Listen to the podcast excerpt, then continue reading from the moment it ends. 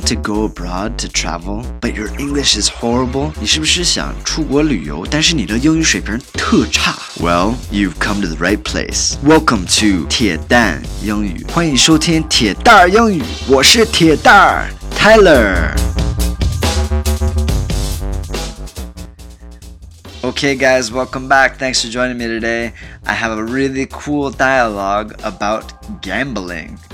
今天的对话是关于赌博，嗯，比如说你去一个拉斯维加斯，去什么赌场，可以呃用得到这个对话。里边有一些词儿，你应该就是准备一下，背下来，好吗？那这个对话里边有一个发牌员，就是在赌场里边发牌的那个人，荷官，还有去赌场。赌博的那个人。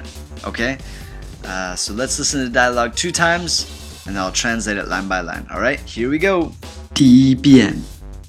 Okay, time to place your bets.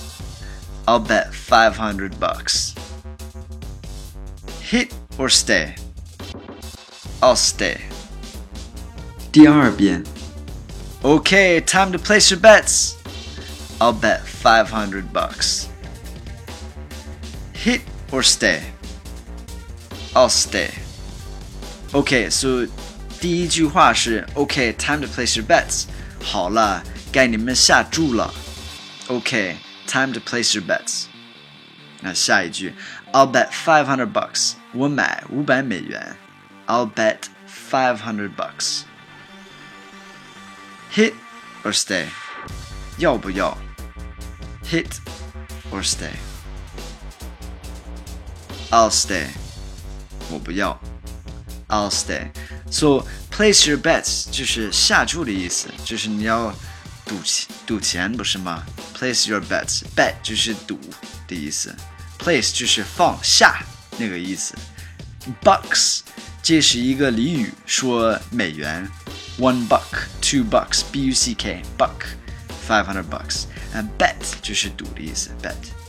Hit or stay. Hit 不是打的意思吗？但是这个 hit 在赌场里边，hit 是要还是不要？就是要的意思，要牌儿，再要一个牌儿。就是比如说你在赌那个二十一点的话，他们会问 hit or stay。Hit 就是要，stay 留下来就是不要。